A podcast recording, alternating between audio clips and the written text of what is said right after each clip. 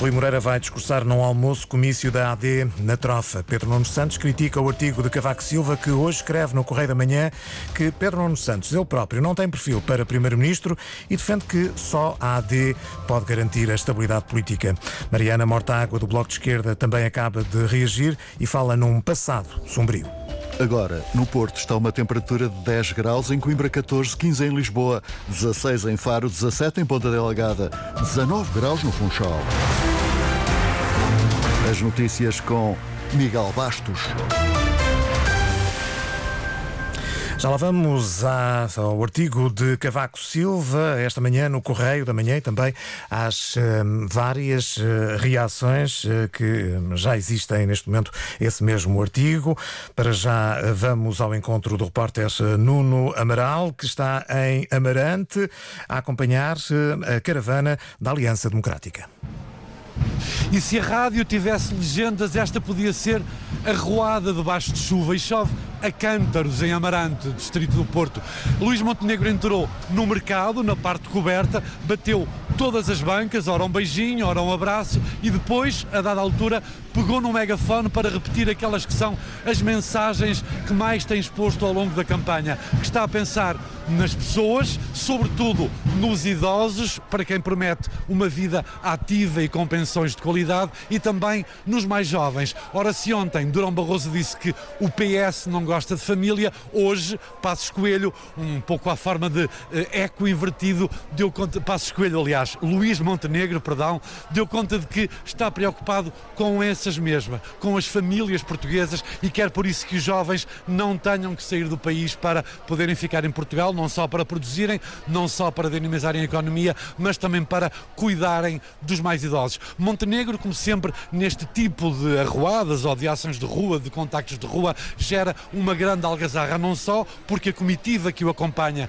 é muito gorda, digamos assim, são muitas e muitas pessoas, e depois juntam-se as estruturas locais. Havia aqui uh, gente de Amarante, gente de Paredes, gente de Lousada, pessoas que vieram de bem perto de Vila Real, que fica aqui a 35 km, e portanto, grande algazarra neste mercado, e as duas mensagens de Montenegro preocupado com os idosos e preocupado com os mais jovens. O repórter Nuno Amaral a acompanhar a caravana da AD em Amarante. Depois eh, a campanha segue para a Trofa, no Distrito do Porto. O presidente da Câmara do Porto vai discursar também na Trofa, no âmbito de um almoço, comício da AD. Rui Moreira foi eleito independente, junta-se assim à campanha da Aliança Democrática. Cavaco Silva apela hoje ao voto na AD. O ex-presidente da República alerta para a opção de partidos de protesto extremistas. Esta opção vai contribuir apenas para eleger o Partido Socialista, considera Cavaco Silva, que escreve ainda que o líder socialista, Pedro Nuno Santos, não tem perfil para primeiro-ministro e defende que só a AD pode garantir a estabilidade política. Esta manhã já uh, tivemos a reação de Pedro Nuno Santos há instantes, uma uh, reação que vamos ouvir dentro dentro de alguns eh, minutos. Para já, a reação de Mariana Mortágua, no dia em que Cavaco Silva assina um artigo no jornal Correio da Manhã a apelar ao voto na AD.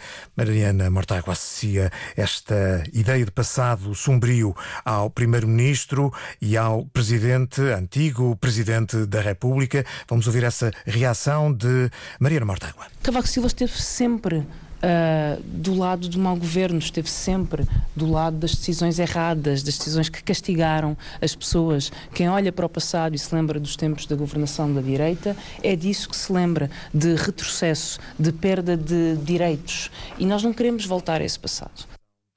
Declaração de Mariana Mortágua, que diz ainda que é um insulto ouvir Durão Barroso a saudar o trabalho realizado pelo PSD no tempo da Troika. É quase insultuoso que um governante que abandonou o governo para ir para a Comissão Europeia, a mesma Comissão Europeia que impôs austeridade a tantos portugueses. E numa altura em que os portugueses de verdade imigravam, lutavam contra a exploração, lutavam contra a austeridade, enquanto Durão Barroso estava sentado numa cadeira dourada na Comissão Europeia, que depois trocou por uma cadeira ainda mais dourada na Goldman Sachs Parece-me que é insultuoso que venha dizer ao país que tem orgulho da austeridade e tem orgulho nos tempos da Troika. Nós não queremos o regresso a esse passado. A líder do Bloco de Esquerda a falar num passado sombrio e acrescentar que os portugueses não querem regressar a esse passado. Esta noite, Pedro Nuno Santos vai poder contar com o apoio de António Costa no comício. O candidato do PS recusa que o antecessor seja uma cara do passado e repete os elogios a António Costa. António Costa é um, é um, é um, é um primeiro-ministro, é primeiro-ministro, é um, foi um primeiro-ministro muito importante nos últimos anos, conseguiu uh, mostrar que é possível uh, governar em crise e em, durante a crise respeitando as pessoas, sem se cortarem pensões, sem se cortarem salários, e isso é muito importante para os nossos, para os nossos reformados e para os nossos pensionistas perceberem que com o PS avança-se. E quando há uma, uma, crise ou quando nós vivemos uma situação de incerteza, aliás, como, como está no nosso horizonte, sabem que o Partido Socialista socialista não atinge os mesmos sempre, protege, dá estabilidade à vida, à economia, às condições Santos, sociais das pessoas. Pedro Nuno Santos foi ainda chamado a comentar o artigo de Cavaco Silva no Correio da Manhã. O secretário-geral socialista considera que a opinião do antigo Presidente da República não é surpreendente. Estamos a falar de um ex-líder do PSD, primeiro-ministro do PSD. Estávamos à espera do quê? Agora, posso-vos dizer o, o, seguinte: nós vamos ouvindo falando da, da ambição.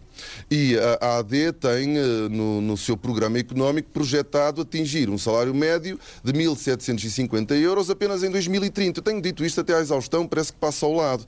Porque nós já temos eh, no acordo de rendimentos um ritmo de crescimento que permitiria, permitirá atingir os 1.750 euros em 2030. 2027. Ambição temos nós, porque verdadeiramente o que os portugueses precisam é de aumento de salários, aumentos salariais, vivermos melhor. O PST não nos traz isso, a AD não nos traz isso, não nos traz um projeto futuro. Nas voltas eh, da campanha, o Partido Socialista dedica nesta manhã ao Distrito de Bragança. À tarde vai estar no Porto, com um comício no pavilhão Rosa Mota, que terá então a participação de António Costa, que está ainda em Itália, no Congresso do Partido Socialista Europeu. Foi lá que ouviu os elogios de Stefan Löfven, o presidente dos socialistas europeus diz que António Costa é uma inspiração. Não quero terminar sem deixar uma palavra de agradecimento ao nosso amigo António Costa. É o teu último congresso do Partido Europeu Socialista como Primeiro-Ministro de Portugal, funções que desempenhaste com grande responsabilidade e sucesso em Portugal e na Europa.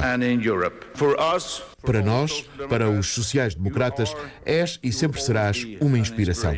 Tenho a certeza que os nossos caminhos se voltarão a cruzar na nossa luta por uma sociedade melhor. Obrigado, António.